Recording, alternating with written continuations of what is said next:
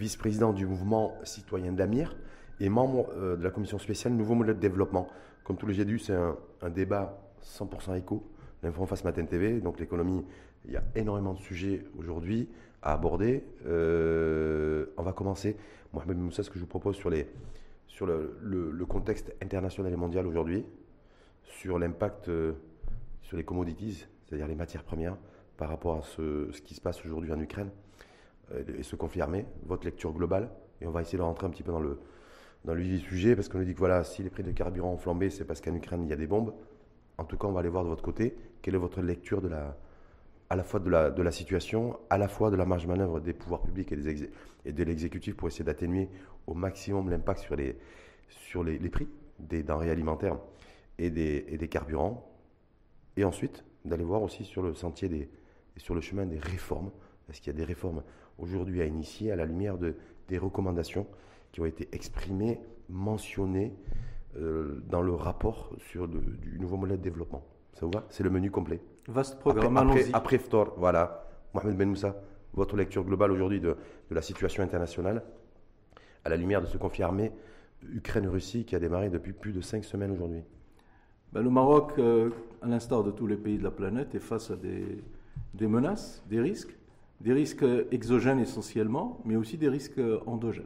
Les risques exogènes, c'est la, la guerre et toutes les conséquences que cela entraîne en termes de renchérissement des commodities, renchérissement des matières premières, renchérissement euh, des euh, produits énergétiques, euh, perturbation encore plus grande que cela avait été observé durant la pandémie de la Covid-19, perturbation des chaînes de valeur industrielle mondiale. Là, on est en plein dedans aujourd'hui. Hein. Tout à fait. Montée des pressions inflationnistes, Mmh. et euh, guerre euh, à l'intérieur du continent européen, qui est le principal partenaire commercial du Maroc et qui représente 70% de nos exportations. Voilà les risques exogènes mmh. auxquels nous sommes confrontés, comme tous les pays. Exogènes ou réalité aujourd'hui euh, économique dans le sens où on le voit. C'est des, risques qui ont des impacts, des mmh. répercussions économiques directes sur nous comme sur d'autres pays. À côté de cela, nous avons nos propres euh, fêlures euh, endogènes, nos propres failles, nos propres défaillances internes qui amplifient l'impact de ces répercussions exogènes. Mais en même temps, par rapport à tout ce qui se passe aujourd'hui, donc flambée des, cours du, du, baril de Brent, flambée de la tonne de gaz aussi qui a été multipliée par deux et demi en, en, un mois et demi, euh, les céréales, le soja, l'huile de palme, il y a tout qui flambe, le colza, le maïs, il y a tout qui, il y a tout qui est en train de, de flamber pour différentes raisons. Hein. Il y a un problème de enfin, cherté des prix, problème d'approvisionnement également les deux combinés. Euh, est-ce que pour vous, c'est une situation qui, euh, qui peut être gérée et gérable? Elle doit être gérée. Non, peut être gérable. Elle doit. Hmm. La question ne se pose pas de cette manière. Mhm. Lorsque nous sommes euh, face à ces risques, ces périls, ces menaces, il faut les gérer quand on est en responsabilité. Un gouvernement, les, représentants de l'État doivent gérer ces risques, ces menaces, comme le font tous les gouvernements. Il est vrai que nous sommes dans une situation de fragilité euh, accrue parce que nous n'avons pas réussi à euh, protéger notre économie euh, de façon plus efficace. Nous n'avons pas eu des politiques publiques qui ont garanti, qui ont pu garantir la souveraineté nationale en termes alimentaires, en termes énergétiques, en termes sanitaires. Vous savez bien que c'est une des trois priorités. Est-ce qu'il y a beaucoup de pays dans le monde qui ont, qui ont, qui ont leur souveraineté euh, alimentaire, la souveraineté sanitaire, la souveraineté industrielle? Une, souveraineté totale mais, n'existe pas, hum. surtout dans ce concept de mondialisation qui existe depuis deux décennies. Donc, Et donc, les, donc les économies sont interdépendantes. La souveraineté n'existe pas. Mais vous le savez, depuis qu'il y a eu la pandémie de la Covid-19, toutes les politiques publiques ont été réorientées vers cet objectif d'amélioration et de garantie des différentes souverainetés des pays sur le plan, comme je viens de vous le dire, alimentaire, sanitaire, industriel, technologique, énergétique et autres. En tout cas, l'autre réalité, euh, c'est Mohamed Ben Et je vous rappelle aussi que la souveraineté, les souverainetés oh. du Maroc, c'est un des trois, euh, une des trois priorités que Sa Majesté a, lors, lors de l'ouverture de la session parlementaire. On va, on va reparler de ça, mais simplement, je voulais aller sur le terrain de l'inflation avec vous. Parce que je rappelle que vous êtes aussi euh, donc économiste et financier. C'est une inflation aujourd'hui qui, se développe et qui est croissante avec une courbe ascendante partout dans le monde, à différents degrés. Mais en tout cas, elle est là. Qui dit inflation dit augmentation sensible des prix. des, des, prix à la consommation, que ce soit d'ailleurs, on le voit partout dans le monde, y compris chez nous, les prix des carburants qui flambent, comme celui des prix des denrées alimentaires, y compris des produits de base. Est-ce que là-dessus, la décision, par exemple, prise par le Abdel le patron de la Banque centrale, il y a une dizaine de jours, de maintenir le taux directeur pour essayer de contenir aussi euh, euh, à la fois cette inflation, euh, même, si elle, même va augmenter, elle a été il y a un prévisionnel qui la fixe à, 4,7% pour 2022. Je vois qu'il y a un dernier rapport là, au CP Policy Center qui parle de 5%, 5 d'inflation. Est-ce que là-dessus, vous dites, voilà, on pourrait faire mieux où il, serait, il aurait été préférable de, faire ça d'actionner notre levier. Déjà, le gouverneur de la Banque centrale n'a pas répondu, et il a eu raison, donc je l'appuie sur cette décision, il n'a pas répondu aux sirènes qu'on entend actuellement. Écoutez, la Banque centrale aurait dû augmenter le taux directeur pour contenir justement la, pression inflationniste. Des pays l'ont fait?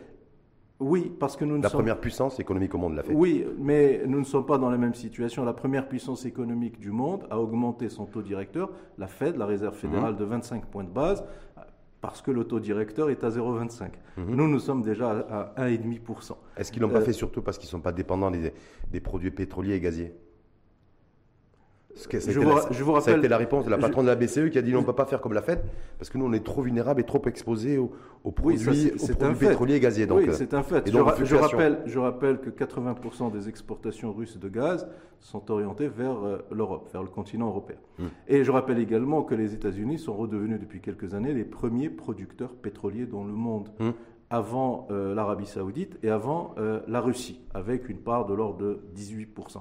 Et je rappelle également que les États-Unis est le pays qui a les capacités euh, de stockage euh, stratégiques en produits pétroliers les plus grands, les plus importants de la planète, puisqu'ils ont une capacité des stocks de sécurité qui représentent pratiquement une année de consommation. Donc je reviens à votre question sur le taux d'inflation. Pourquoi je dis que c'était une bonne décision? Parce que euh, nous sommes dans une situation de risque stagflationniste. Nous mhm. sommes en stagflation. C'est-à-dire que nous avons un effet de ciseau euh, aujourd'hui qui cumule à la fois l'inflation et la récession, ou en tout cas une réduction drastique de l'activité. 4,7% de taux d'inflation prévisionnel pour 2022 et une croissance d'à peine 0,7% si on en croit la, la Banque centrale. Et donc, augmenter le taux directeur aurait été une double erreur. Pourquoi? Parce que d'une part, ça aurait créé euh, un effet dépressif sur l'activité économique, et d'autre part, l'inflation que nous avons dans notre pays, et je termine, oui. Rachid, l'inflation que nous avons dans notre pays n'est pas une inflation monétaire. Elle n'est pas due au fait que la masse monétaire est filée. Bien mhm. au contraire. C'est une inflation importée. Et donc, combien même on aurait des impacts sur le taux directeur où on réduirait la masse monétaire, ça ne réduirait pas le taux d'inflation parce que c'est une inflation qui est importée du fait des produits dont nous avons absolument besoin pour faire tourner notre économie. Donc notre inflation n'est pas monétaire, elle n'est pas tirée non plus par la demande, elle est 100% importée. De mon point de vue, elle est 100% importée. Parce qu'il y a d'autres économistes qui considèrent qu'on n'est pas, on n'est pas que sur de l'inflation importée. Elle est, essentiellement, elle est essentiellement une inflation importée. Je vais vous donner euh, la démonstration économique de ce que je vous dis. En 2020, la masse monétaire a augmenté de 8%. Le crédit de 4,5%, euh, à peu près. Mmh. L'inflation était de 0,8%. En 2021, la masse monétaire a augmenté de 5,5%. Le crédit de 3, 3,5%. L'inflation était de 1,2%. Et en 2022, les derniers chiffres dont je dispose, sur euh, un mois, les statistiques de Banque Maghreb, la masse monétaire est pratiquement stable, elle a même légèrement diminué de 0,5%, je pense. Les crédits ont baissé de 2%, et l'inflation est à 3%. Donc vous voyez bien qu'il y a une déconnexion entre les mouvements monétaires, de masse monétaire et de crédit et la distribution de crédit et le taux d'inflation. Ça montre bien que l'inflation que nous avons dans notre pays est une inflation importée. Est-ce que, est que donc si on est face à une inflation importée, euh, si même ça, donc en fait on est impuissant par rapport à tout ce qui, pas du à tout. toutes les fluctuations, à toutes les. Pas du les tout. Il faut agir. Le gouvernement doit agir. Malheureusement, il ne le fait pas. Donc si on ne peut pas agir d'un point de vue monétaire, parce que de toute façon l'inflation n'est pas monétaire, parce que derrière ça, il y a les, les citoyens, les citoyens qui sont confrontés à une cherté de la vie, une détérioration des pouvoirs d'achat pour fait. les ménages et, un- et une baisse aussi, agir. une menace en tout cas sur la compétitivité des entreprises, parce que l'inflation ne touche pas que les ménages, Et surtout elle le touche pouvoir aussi les d'achat. Et, le pouvoir- surtout, surtout le pouvoir pouvoir d'achat. des classes moyennes, des classes euh, faibles et vulnérables. défavorisée, effectivement. Donc, si l'inflation n'est pas monétaire, qu'elle n'est pas tirée par la demande, qu'elle est importée, quelle politique publique euh, est possible pour protéger au maximum le pouvoir d'achat des citoyens? Ben, évidemment qu'elle- qu'une politique publique est possible. Elle a un Mais quel coût. est-elle Elle a un coût, je vais vous l'expliquer. Elle a un coût, il faut l'accepter, un coût budgétaire, il faut l'accepter. Il faut que le gouvernement se mette dans un état d'esprit de guerre économique. Nous étions pendant deux ans dans un état d'esprit de guerre euh, sanitaire. Mhm. Là, il faut passer à un état d'esprit de guerre économique. Pourquoi? Parce que d'abord, euh, notre principal client, qui représente 70% de nos exportations, est en guerre, donc ça a forcément une un impact sur nous, et nous le voyons sur les- la cherté des, des matières premières et des produits de consommation. Et deuxièmement, il faut que l'État continue à agir pour protéger et pour réguler. Mais comment? Protéger Parce qu'il a, déba- il a, il a agi, là. il y a des aides directes qui ont été distribuées aux transporteurs, on parle de la, du retour du système d'indexation des, des prix des carburants. au- qui n'est pas une solution de mon point de vue. Oui, on y reviendra, mais, mais politique, mais euh, protéger, protéger le pouvoir d'achat aujourd'hui des Marocains, une fois de plus, quand vous dites que l'inflation n'est pas monétaire et qu'elle n'est pas tirée par la demande, c'est faire quoi Actionner quel levier? C'est ce que je suis en train de vous expliquer. C'est débloquer des budgets pour débloquer des aides, Oui, des aides, des aides budgétaires. des aides budgétaires Oui. supportées par le déficit budgétaire. C'est-à-dire que je laisse, et je laisse- j'assume, je laisse filer le déficit budgétaire qui, qui selon Abdel Jouari, là aussi on est sur les prévisionnels, pourrait déraper à 6,3, 6,4. Je ne parle pas de déficit budgétaire, je parle de dépenses budgétaires ciblées. Oui. Déficit budgétaire, c'est autre chose. Hum. Déficit budgétaire, il est, la résultat, il est le résultat, la résultante à la fois de la, des dépenses publiques, Hum. mais aussi des recettes publiques. Mhm. Donc ne regardez pas le déficit budgétaire uniquement sous le prisme des dépenses. Mais Il y a une- aussi l'action sur les recettes. Et là aussi, les- le gouvernement ne fait pas ce qu'il aurait dû faire pour améliorer les recettes. Mais restons sur, oui. sur les dépenses. Il faut, d'une part, ne pas hésiter à reconduire les aides aux, clous- aux couches sociales les plus vulnérables. Il y a la caisse de compensation, il y a les produits qui sont Je subventionnés. parle des aides. Pendant la Covid-19, il y a eu un fonds Ouais. anti-Covid-19, Oui. 34 milliards de dirhams. On a, pendant trois, années, trois mois de confinement, fait des distributions d'aides financières directes ciblées. Et je, euh, je, je m'enorgueillis d'appartenir à un pays qui n'a pas laissé tomber les couches sociales les plus faibles pendant cette période. Aujourd'hui, nous sommes dans une situation quasi comparable avec cette cherté des prix.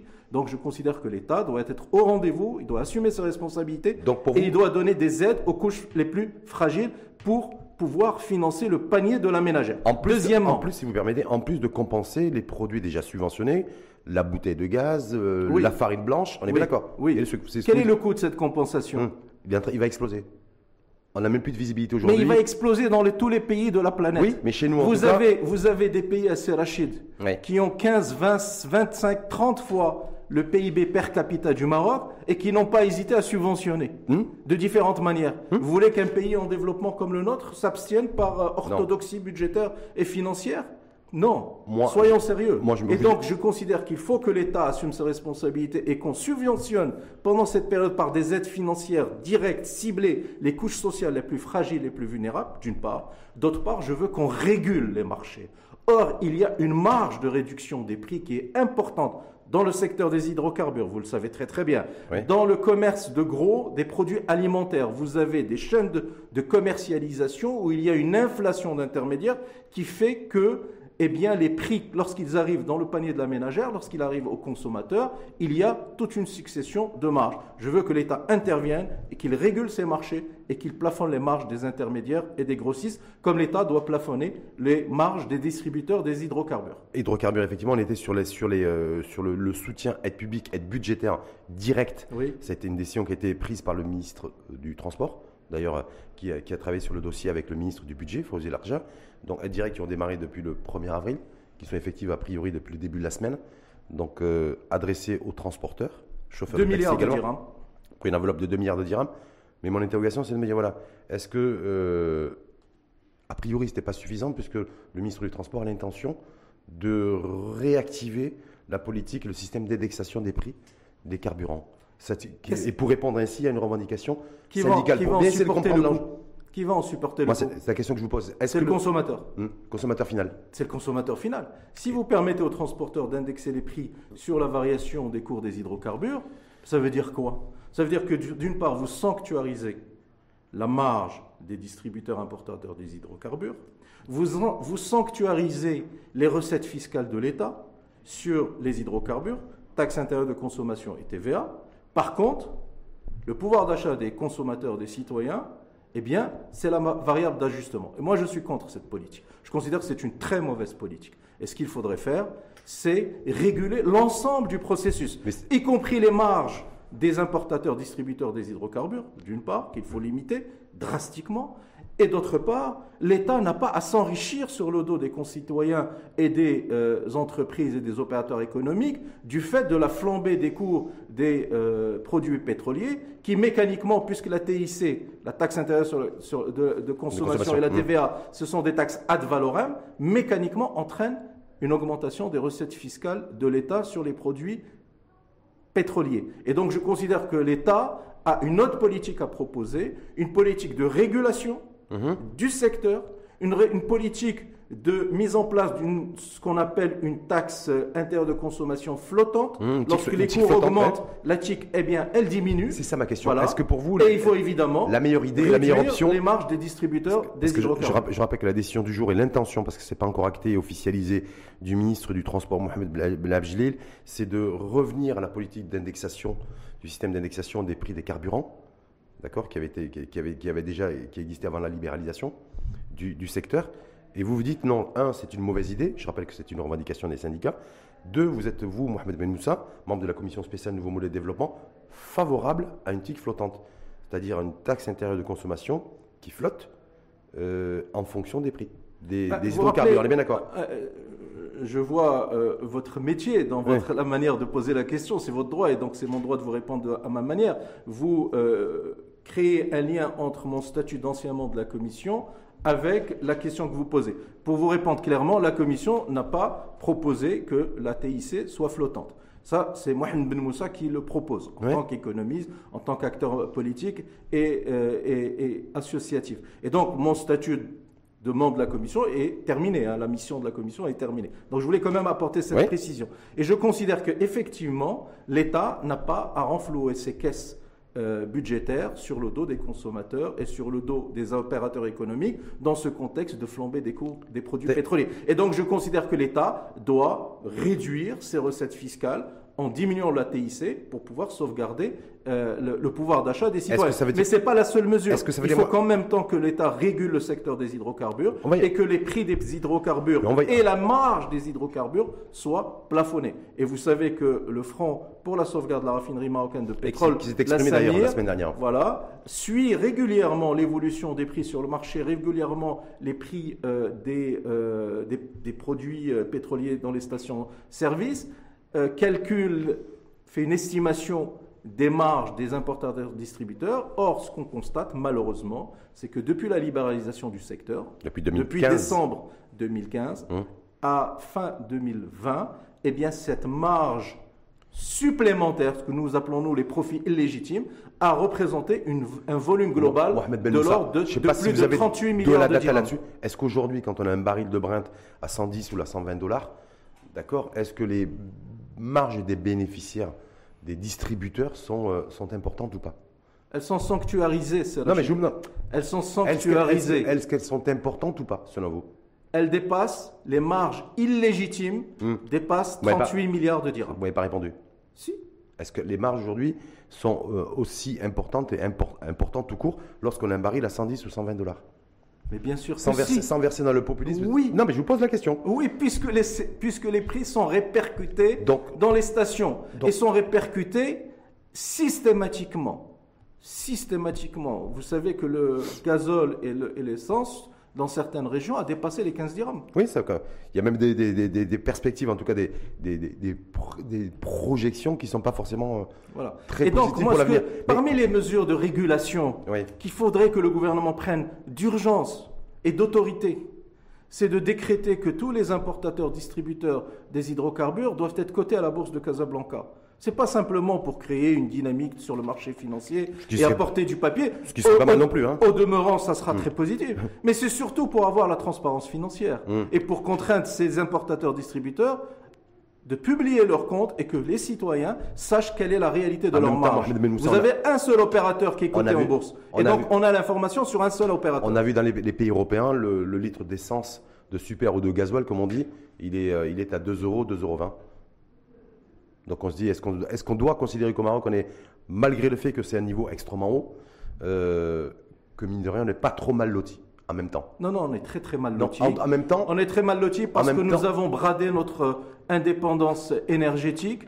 Nous avons laissé le joyau de l'industrie euh, de raffinage pétrolier, la, la vice-président la Samir, qui euh, mourir de sa plus belle euh, mmh. mort, sans, sans agir d'une part au moment opportun pour contrôler la mauvaise gouvernance qui existait dans cette euh, entreprise qui avait été privatisée. Et d'autre part, nous avons failli, l'État a failli dans son devoir, dans ses devoirs et ses obligations de contrôle euh, de, de, de cette société. Et aujourd'hui, l'État ne propose aucune solution pour faciliter la reprise de la Samir par un nouvel opérateur. si bien qu'aujourd'hui. Je crois que Mustafa Boutas, qui est le, qui est le porte-parole du gouvernement, s'est exprimé là-dessus. Mal. En tout cas, s'est exprimé. Mal. Ça, c'est vous, c'est vous qui portez ce jugement. non, mais je, il a dit, vous dis, le gouvernement. L'affaire est encore entre les mains de la justice, donc nous. C'est faux. C'est hmm. une contre-vérité. Et que vous relayez ce type d'information m'étonne de votre part, assez Moi, je ne fais que relayer les propos du porte-parole du gouvernement. Et moi, je vous dis que. Je n'ai pas de jugement de valeur à apporter à vos propos. Et moi, je vous dis que ces propos sont erronés parce qu'ils euh, induisent en erreur l'opinion publique, le tribunal de commerce. Laissez-moi terminer, laissez-moi répondre. Le tribunal de commerce a dit son dernier mot depuis très longtemps. Hum. Il n'y a plus rien en instance au tribunal de commerce. La, liquidation euh, judiciaire de cette entreprise est définitive.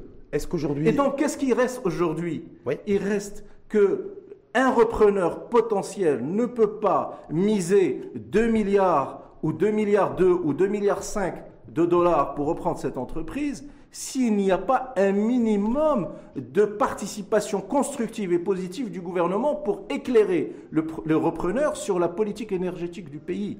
C'est en cela que le dossier vous pouvez rester encore ad vitam aeternam, mais attendre 50 ans, le tribunal a déjà dit son dernier mot. et donc la réponse était une réponse, euh, comment dirais-je, euh, qui finalement induit en erreur les gens et elle, est, erronée. C'était la, réponse, de erronée, la semaine dernière, porte-parole du gouvernement. Donc effectivement, le front de sauvegarde de la Samir s'est fendu d'un communiqué le 1er avril, c'était pas un poisson d'avril, il, a, fait le, 1er avril en demandant, en lançant l'appel pour une reprise urgente de l'activité. Valeur aujourd'hui, se dire, il y a... Ça participe de la souveraineté nationale énergétique. Aujourd'hui, le Maroc continue, en tout cas les, pétroliers, et à, importer du pétrole raffiné, on est bien d'accord? Malheureusement. Bon, en tout cas, c'est du raffiné. L'enjeu véritablement aujourd'hui, éventuellement d'une réouverture, en tout cas d'une réactivation de la Samir, quel serait-il? Il serait de réduire euh, le prix, euh, le prix euh, de l'essence, du gazole dans les stations d'au moins un dirham 50. Pas prouvé. Bah, c'est pas prouvé parce que l'outil de travail, l'outil de travail, parce que en préparant l'avenue de Mohamed Ben Moussa, ce soir, je me suis quand même renseigné, voilà, j'ai croisé beaucoup de data. l'outil de travail est très vieux, vieillissant, le réactiver coûterait une fortune au niveau de la Samir déjà dans un premier temps. Et la seule petite option qui serait peut-être envisageable, euh, c'est la capacité de stockage de la Samir. Pour effectivement assurer la, sécurité de, nos, approvisionnements en pétrole. Là, aussi, il faudrait que je rectifie ce que vous venez de dire. Hum. Je vous le dis avec beaucoup de. Ah, allez-y, allez-y. D'abord, si l'unité de production de la Samir, elle est en déliquescence, hum. c'est que on a bien voulu que ça soit le cas.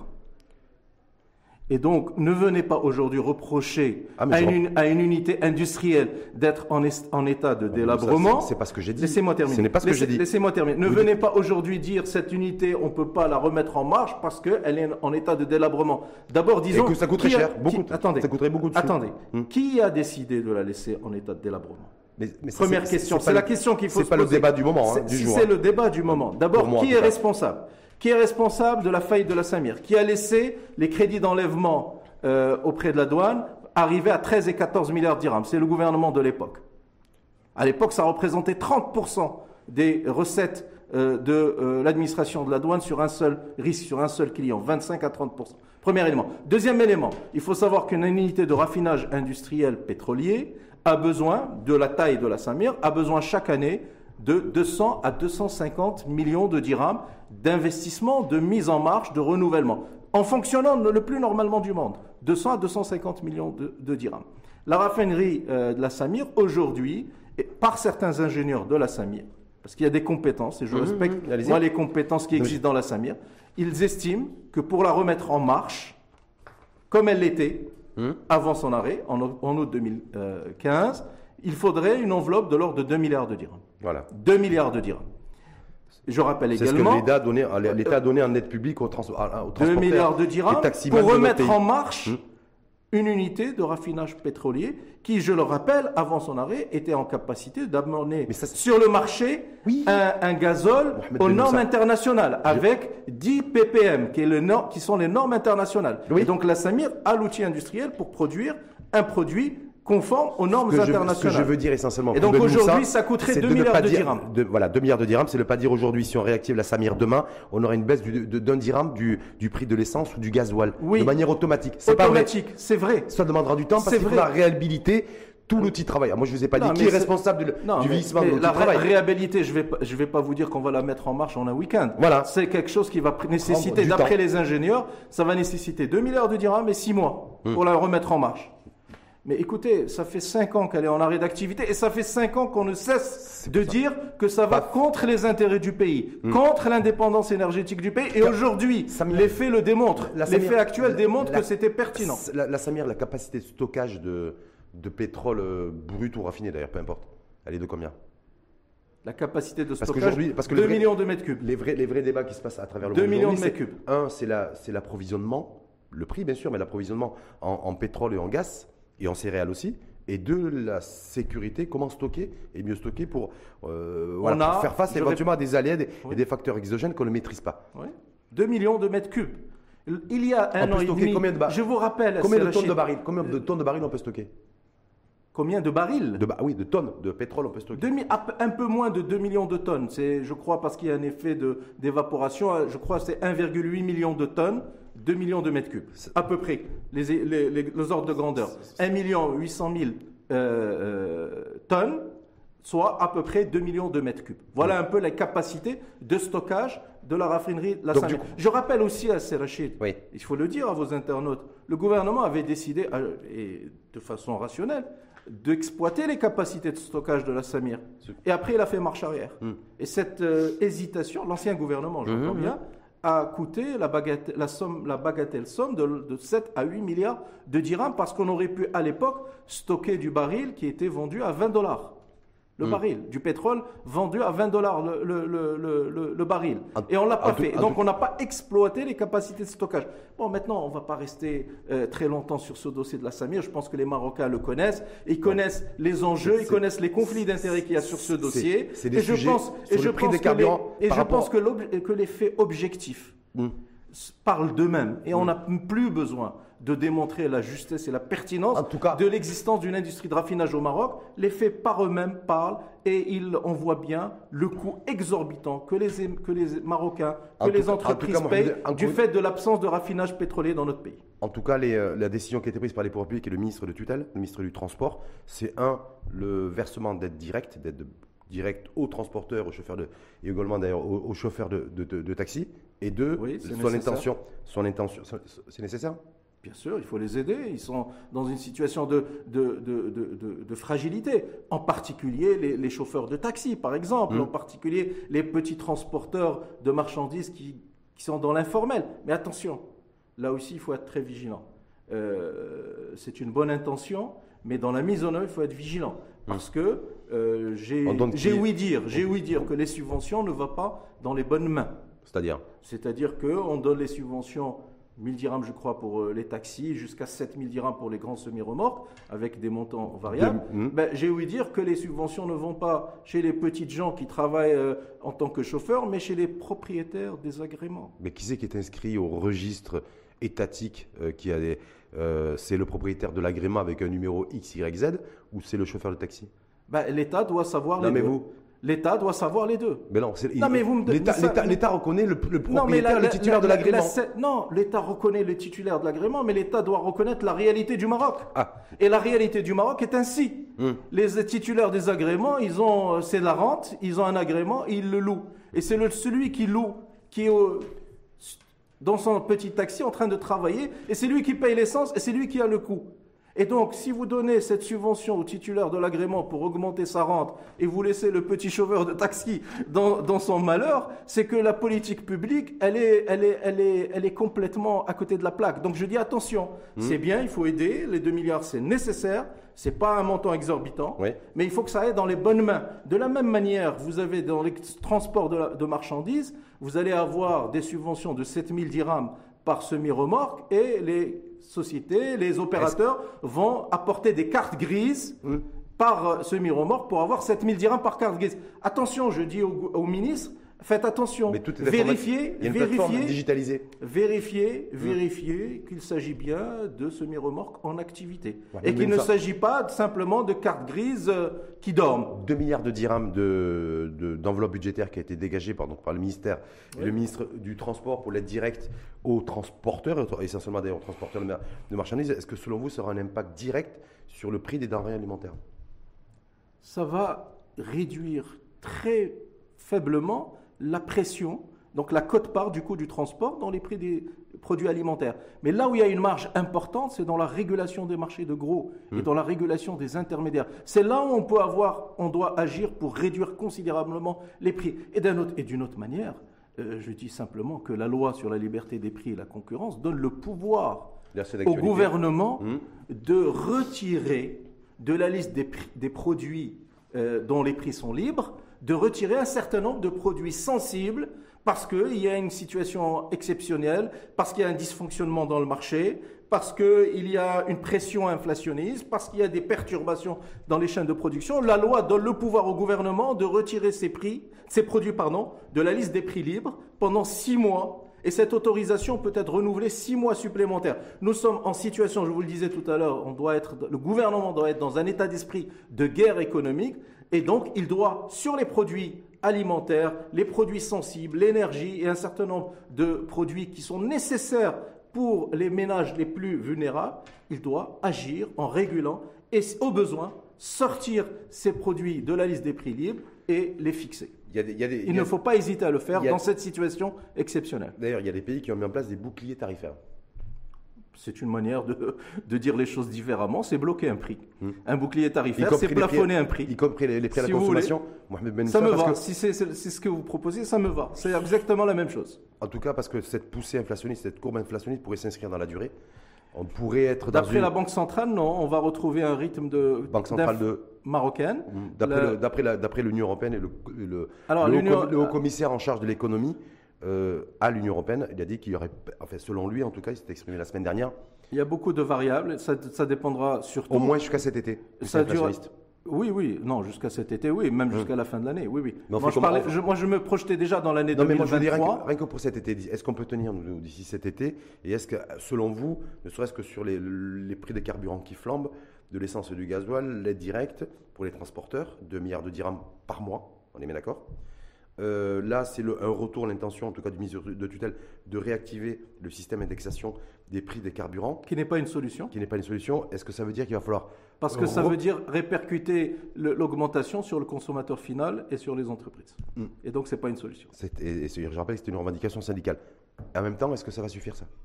C'est une revendication syndicale. Ils sont dans leurs droits. Non, mais, mais, le consommateur, il n'a pas de syndicat qui le défend. Voilà, malheureusement. et eh ben voilà, c'est le rôle du politique. Et c'est ce que j'essaie de faire modestement. Si ça s'inscrit dans la durée, au moins jusqu'à cet été, est-ce que vous pensez qu'il va falloir réfléchir, avoir le sens de l'anticipation d'ores et déjà, pour essayer de mettre en place des, je sais pas, un bouclier tarifaire ou autre, de toute façon, parce que si ça déjà répondu à cette question. Si ça continue à monter. Oui, j'ai déjà répondu à cette question. Vous, il faut bloquer les économiste, on revient à une politique extrêmement conservatrice. On plafonne les prix, on bloque les prix, on revient fini, fini, Moi, ça ne dérange pas d'être libérale de l'économie. Ça ne me dérange pas d'être aussi, euh, comment dirais-je, euh, conservateur que le gouvernement euh, britannique, allemand, français ou américain, hmm. qui, sont, qui sont des, des chantres de, du libéralisme mais qui savent qu'en situation exceptionnelle, il faut des mesures exceptionnelles. Nous sommes dans une situation exceptionnelle. Les grandes orientations stratégiques de notre pays sont connues. Elles sont inscrites dans le marbre du nouveau modèle de développement. Autre parenthèse, je regrette que les politiques publiques actuelles ne les mettent pas en, musique, en œuvre. Est-ce que c'est le, bon, est -ce le bon moment, ces, ces, réformes? Justement, on va passer au troisième axe. Est-ce que c'est le bon moment d'implémenter les recommandations de, de la commission Ben Moussa auquel vous à laquelle vous avez fait partie? Est-ce que c'est le bon timing? Aujourd'hui, on n'a aucune visibilité, c'est l'incertitude, c'est les inconnus, c'est les commodities qui flambent, les, que ce soit les soft ou les hard. Euh, c'est l'État et les finances publiques qui sont sous pression.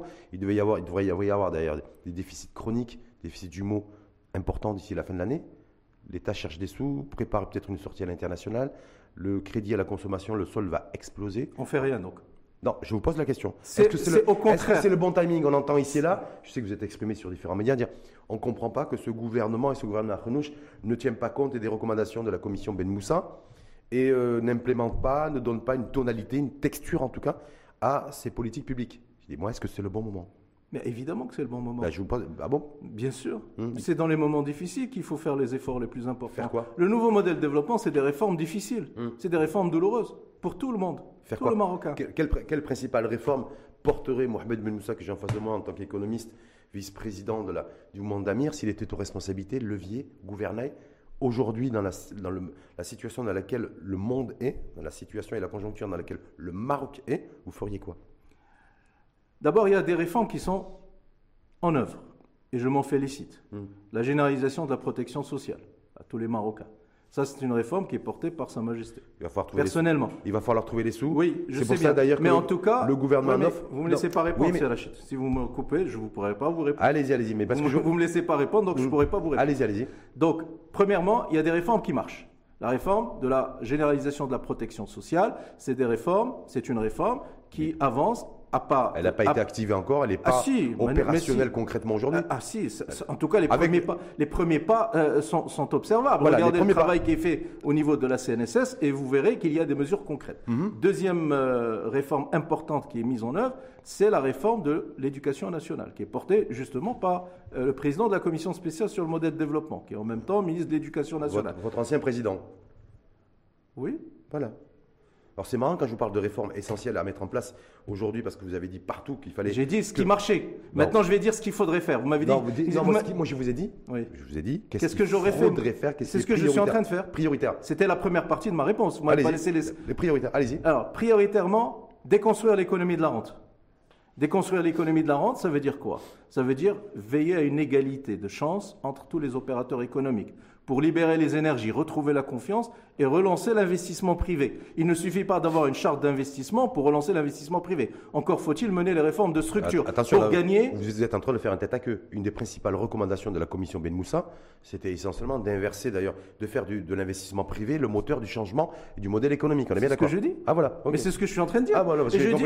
Mais c'est ce que c'est exactement ce que je suis en train de dire. Je dis qu'il faut relancer l'investissement privé. Et je dis dans l'immédiat pour déconstruire l'économie de la rente, ça veut dire Mohamed Ben Moussa. Je vous Aujourd'hui, on est face à une poussée inflationniste qui, a des, qui, va, qui risque d'atteindre des niveaux records. Vous ne voulez pas m'écouter. Non, mais voulez pas m'écouter. Je vous dis ça et vous me dites, en fait, il faudrait ce qui, ce qui a été mis en place je vous dis ce années. Que c'est. Je vous dis ce qu'il faudrait faire tout de suite. Mais avec un effet, un, effet, un impact direct. Direct. Déconstruire l'économie de la rente, ça veut dire quoi, Serachid oui. Ça veut dire bloquer, hmm. réguler et bloquer les profits illégitimes des opérateurs, quels qu'ils soient, pour réduire leur marge et réduire les prix pour le consommateur. Ça, ça s'observe immédiatement. Il suffit d'un arrêté ou d'un décret du gouvernement, du chef du gouvernement, pour bloquer les prix, les hydrocarbures, certains produits alimentaires. Ça se, ça se décide en 24 heures.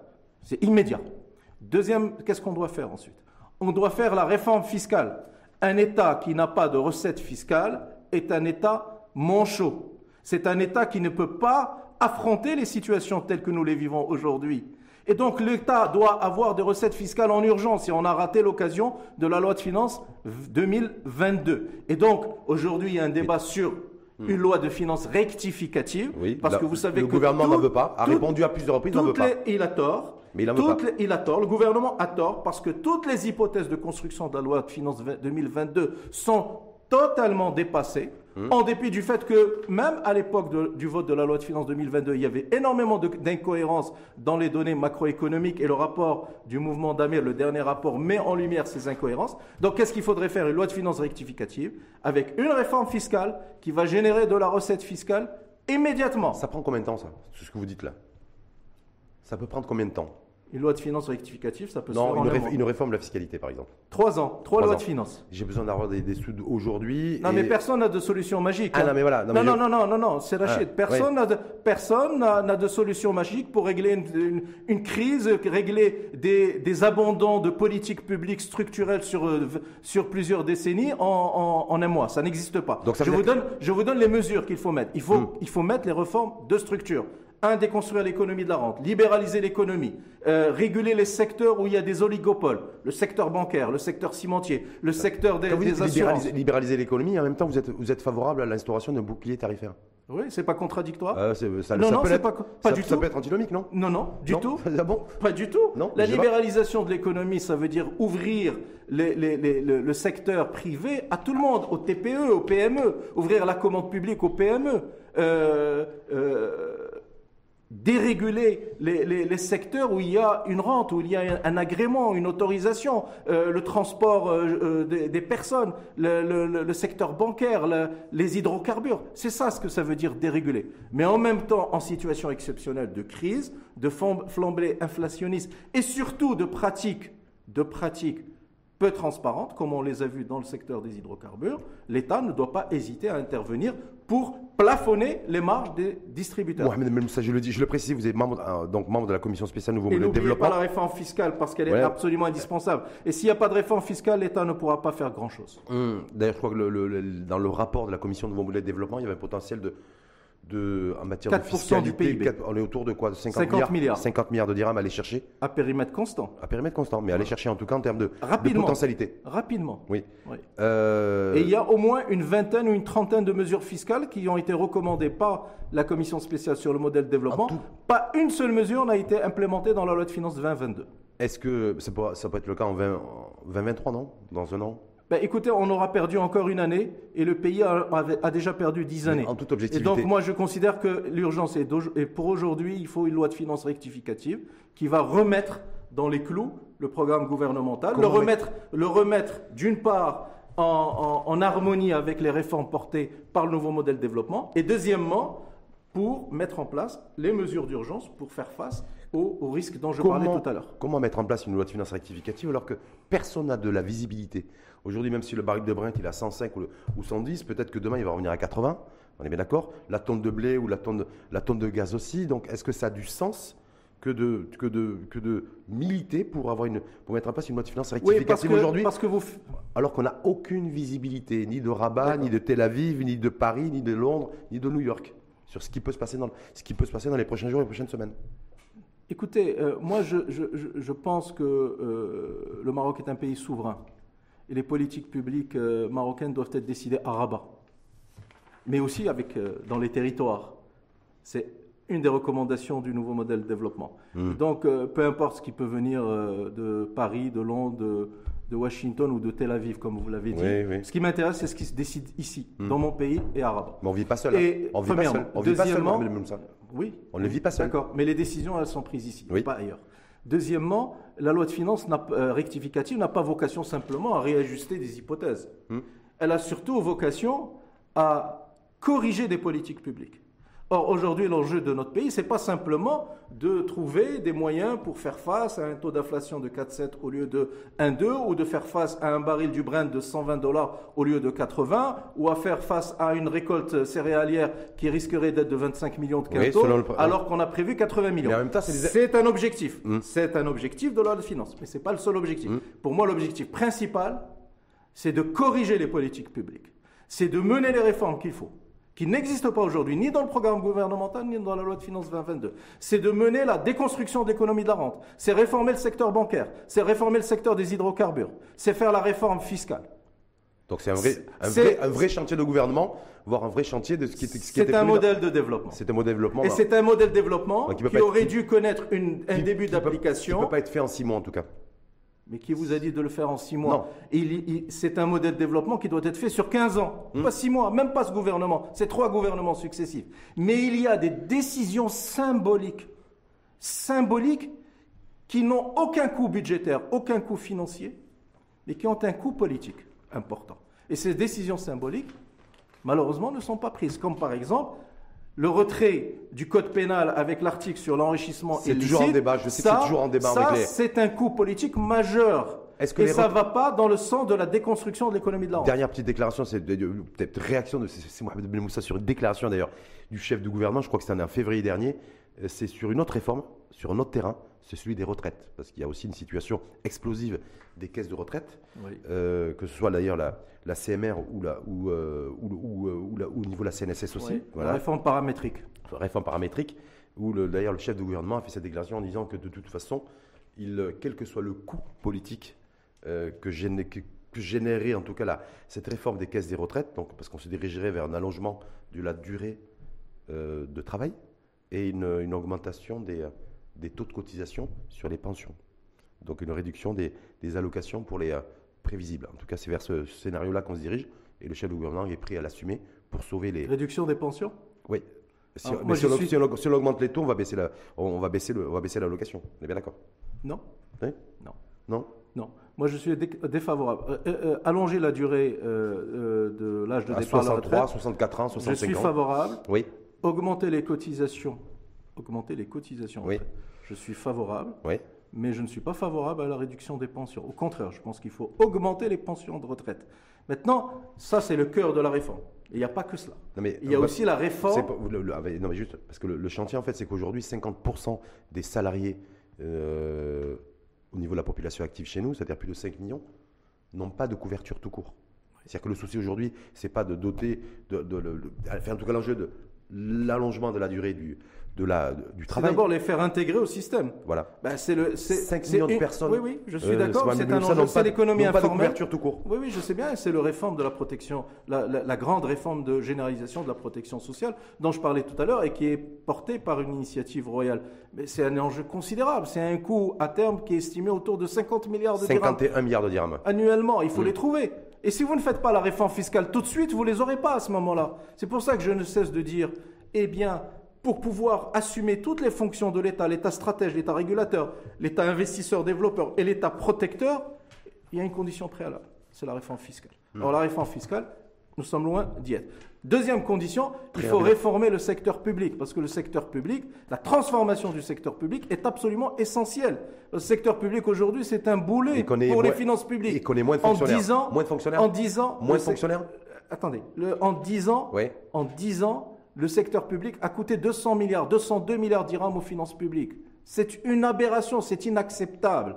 C'est inacceptable. Il faut inverser. Il faut que le secteur public, le portefeuille public, puisse plutôt générer de la ressource financière pour l'État. Donc il faut revoir le mode de gouvernance de ces entreprises publiques, leur pilotage stratégique et la, qualité, et la qualité de leur management. C'est une des priorités selon... Euh, je vous rappelle aussi... De Nadir d'ailleurs. Voilà, je vous rappelle aussi que on cherche toujours les solutions de facilité pour boucler le budget et on propose, d'après ce que j'ai euh, cru comprendre, on propose d'une part de faire ce qu'ils appellent les financements innovants, qui, est une simple privatisation déguisée, et donc on cède le patrimoine des futures générations pour financer, euh, avoir de la ressource financière et financer les dépenses de fonctionnement, c'est inacceptable. Et deuxièmement, on va aller ponctionner 4 milliards et demi de dirhams de dividendes auprès du principal joyau industriel marocain, qui est le groupe OCP, qui a dégagé des dividendes qui, est un key player, qui est un key player international, qui fait 16 milliards de résultats nets et qui va distribuer 8, milliards, De, 8 milliards de dividendes. Ces 8 milliards de dividendes, eh bien, moi, je, je, je considère qu'ils doivent être utilisés.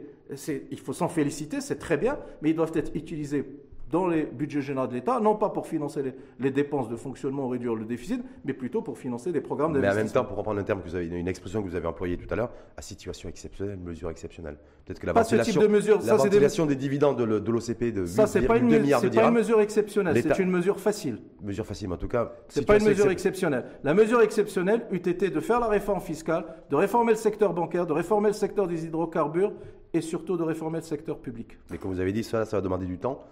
Non, il faut commencer. Il faut, commencer. mais en tout cas, ça va demander, demander du temps, sauf que la pression inflationniste aujourd'hui sur les commodities, c'est d'actualité La fiscalité, ça prend pas du temps, c'est trois ans. Et on aurait pu déjà, dans la loi de finances 2022, implémenter une partie des réformes, des mesures de réforme fiscale. Et on aurait commencé à recevoir les dividendes dès l'année 2022. Le gouvernement a refusé de le faire. En tout cas, la, situation conjoncturelle est tendue. Peut-être que Peut-être qu'il va falloir attendre que, les, que, le ciel soit un peu plus dégagé. Non, je ne suis pas d'accord. C'est un, gouvernement. C'est un point de vue. C'est un, point de vue. Un gouvernement, il est fait.